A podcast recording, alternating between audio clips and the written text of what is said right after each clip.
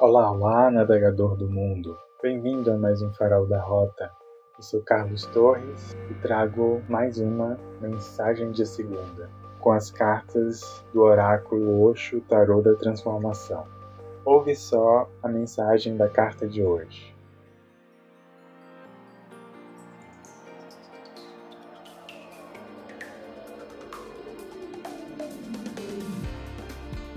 O acidente supremo Shiono e seu balde d'água.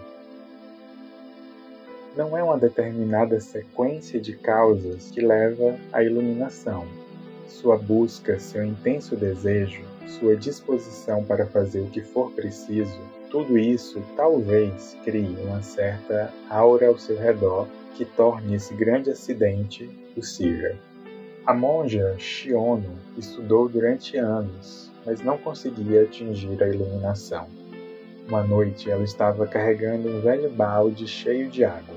Enquanto caminhava, viu a lua refletida na água do balde. De repente, as tiras de bambu que seguravam o balde se partiram e o balde caiu. A água se espalhou pelo chão. O reflexo da lua desapareceu e Shiono atingiu a iluminação. Ela escreveu estes versos.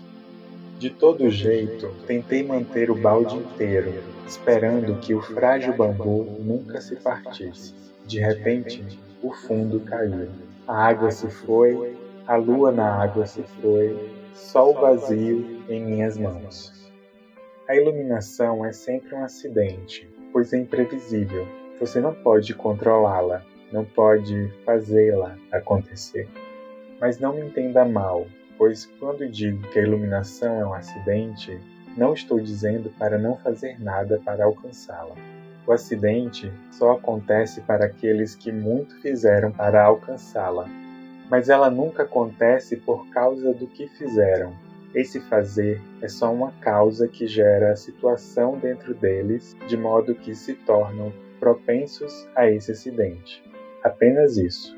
Esse é o significado desse lindo acontecimento. Há uma coisa que preciso dizer sobre Shiono. Ela era uma mulher muito bonita. Quando jovem, até mesmo o imperador e o príncipe a procuraram. Ela recusou ambos, pois só queria ser amante do divino. Ela passou de mosteiro em mosteiro para se tornar monja, mas até grandes mestres a recusaram.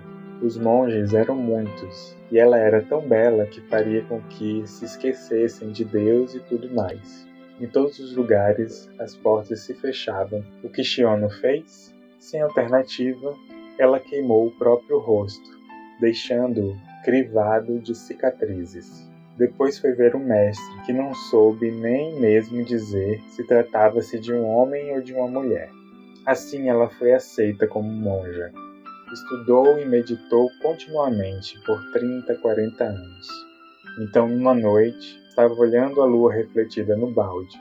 De repente o balde caiu, a água escorreu e o reflexo da lua desapareceu. E esse foi o gatilho. Sempre existe um gatilho que desencadeia o desaparecimento do velho e o início do novo, levando-nos a renascer. Nesse caso, o gatilho foi este. Subitamente a água escorreu, não havia mais o reflexo da lua.